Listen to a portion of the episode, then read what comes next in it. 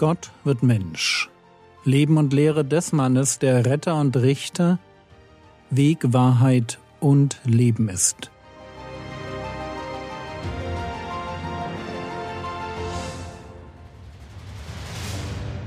Episode 367 Aus Erfahrungen lernen. Matthäus Kapitel 16, die Verse 1 und 4.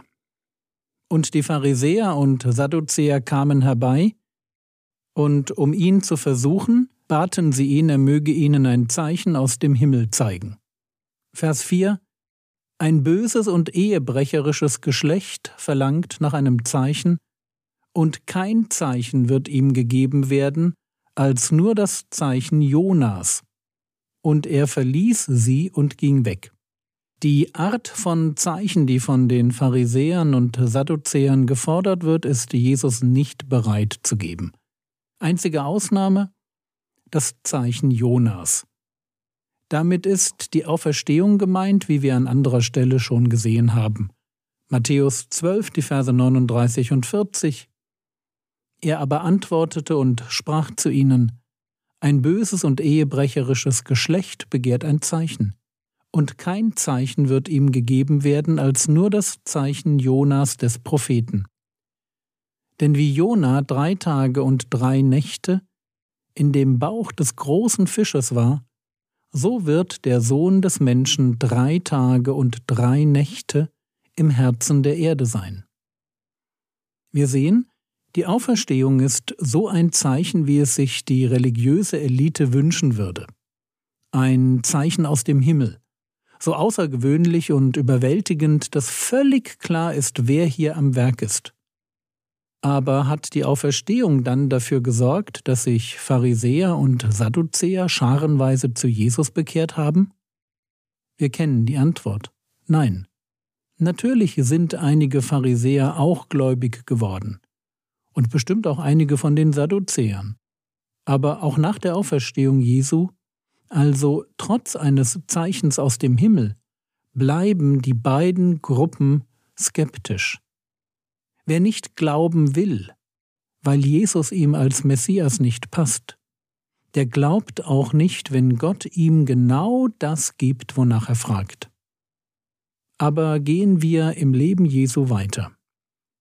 Markus Kapitel 8, Vers 13 Und er ließ sie stehen, stieg wieder ein und fuhr an das jenseitige Ufer.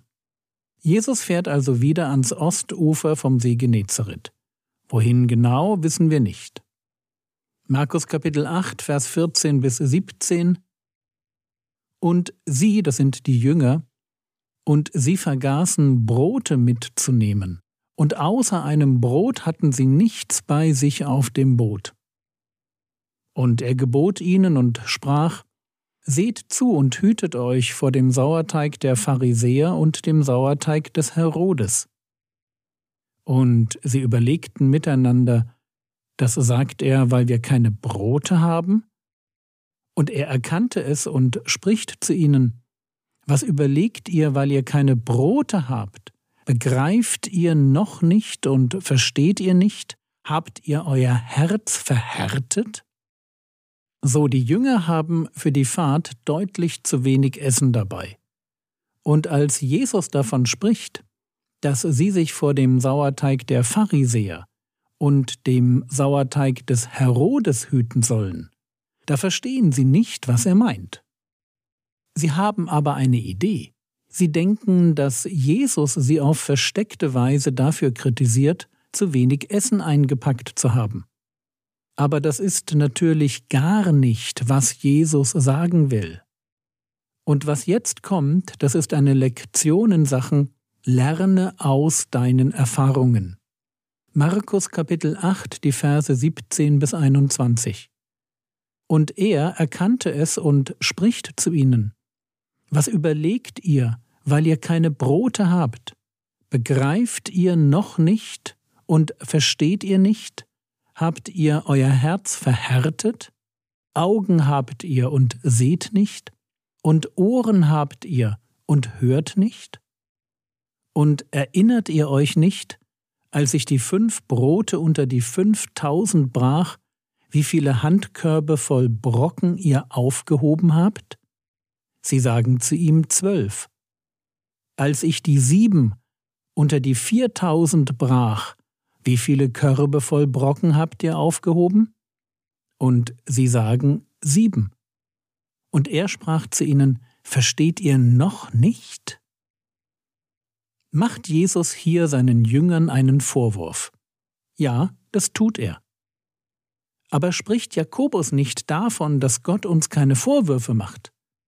Da heißt es doch in Jakobus Kapitel 1, Vers 5, Wenn aber jemand von euch Weisheit mangelt, so bitte er Gott, der allen willig gibt und keine Vorwürfe macht, und sie wird ihm gegeben werden.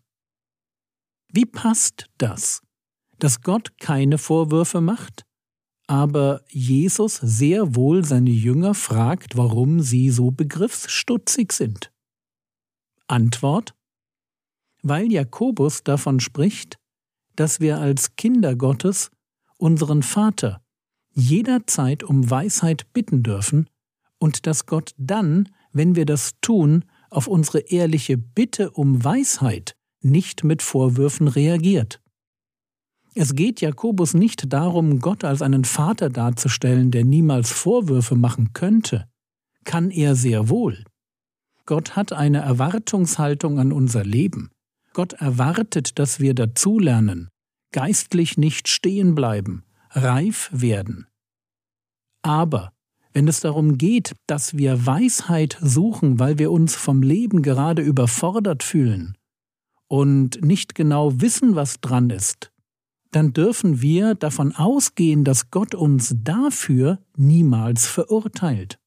Er verurteilt uns nicht für die Suche nach Weisheit, weil er weiß, wer wir sind. Und so sehr Weisheit ein Produkt von Nachdenken und Bibelkenntnis und Lebenserfahrung ist, so sehr ist Weisheit auch etwas, das oft genug über unsere menschlichen Möglichkeiten hinausgeht. Manchmal wissen wir einfach nicht weiter. Und wenn wir dann Gott um Weisheit bitten, dann wirft er uns diese Bitte nicht vor. Andererseits müssen wir gut zuhören, wenn Jesus hier seine Jünger fragt, Begreift ihr noch nicht? Und versteht ihr nicht? Habt ihr euer Herz verhärtet? Augen habt ihr und seht nicht, und Ohren habt ihr und hört nicht? Merkt ihr? Jesus ist kein Fan von Begriffsstutzigkeit. Und mehr noch, er verortet das Problem bei den Jüngern. Der Vorwurf lautet, ihr habt eine lange Leitung. Kann es sein, dass ihr bewusst nicht verstehen wollt, Warum könnt ihr eins und eins nicht zusammenzählen? Und was Jesus ganz konkret will, das ist, dass sie aus ihren Erfahrungen mit ihm lernen. Fünf Brote für fünftausend und am Ende bleiben zwölf Handkörbe voll übrig. Sieben Brote für viertausend und am Ende bleiben sieben Handkörbe voll übrig. Sie könnten wissen, dass Jesus jederzeit in der Lage ist, einem Mangel an Essen ein Ende zu bereiten. Wie kann es dann sein, dass Sie denken, er würde Ihre Essensplanung kritisieren? Eben Begriffsstutzigkeit. Wir werden uns in der nächsten Episode anschauen, was Jesus meint, wenn er vor dem Sauerteig der Pharisäer und der Herodianer warnt. Aber jetzt müssen wir uns zuerst selber fragen, wo wir in der Gefahr stehen, die Lektionen nicht zu lernen, die Jesus uns beibringen will. Wo wir eins und eins nicht zusammenzählen, weil wir auf dem Schlauch stehen. Oder lasst es mich so sagen. Wo dreht sich unser Denken so sehr um die Alltäglichkeiten des Lebens und um unsere kleinen Fehler, dass wir es verpassen, die großen Lektionen des Lebens zu lernen. Die Lektionen, die Gott uns beibringen will. Denn darum geht es doch, oder? Unser Leben mit dem Herrn Jesus ist eine große Unterrichtseinheit. Der Heilige Geist als unser Privatlehrer, der unser Denken verändern möchte. Nachfolger ist eine Reihe von Erfahrungen, die nicht einfach passieren, sondern die uns erziehen, die uns Gott erkennen lassen, die uns passend machen für unsere Berufung. Und was müssen wir tun?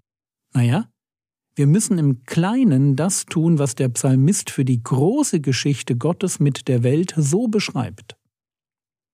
Psalm 143, Vers 5 Ich gedenke der Tage der Vorzeit, überlege all dein Tun. Ich sinne nach über das Werk deiner Hände.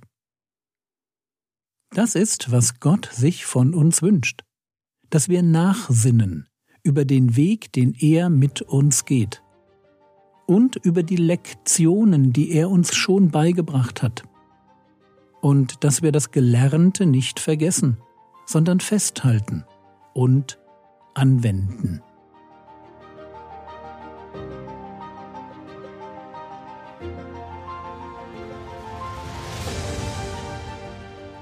Was könntest du jetzt tun?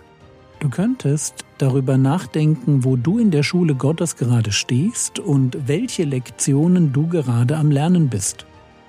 Das war's für heute. Denk noch einmal über die Predigt am Sonntag nach. Was hast du an Impulsen mitgenommen? Was willst du dir merken? Der Herr segne dich, erfahre seine Gnade und lebe in seinem Frieden. Amen.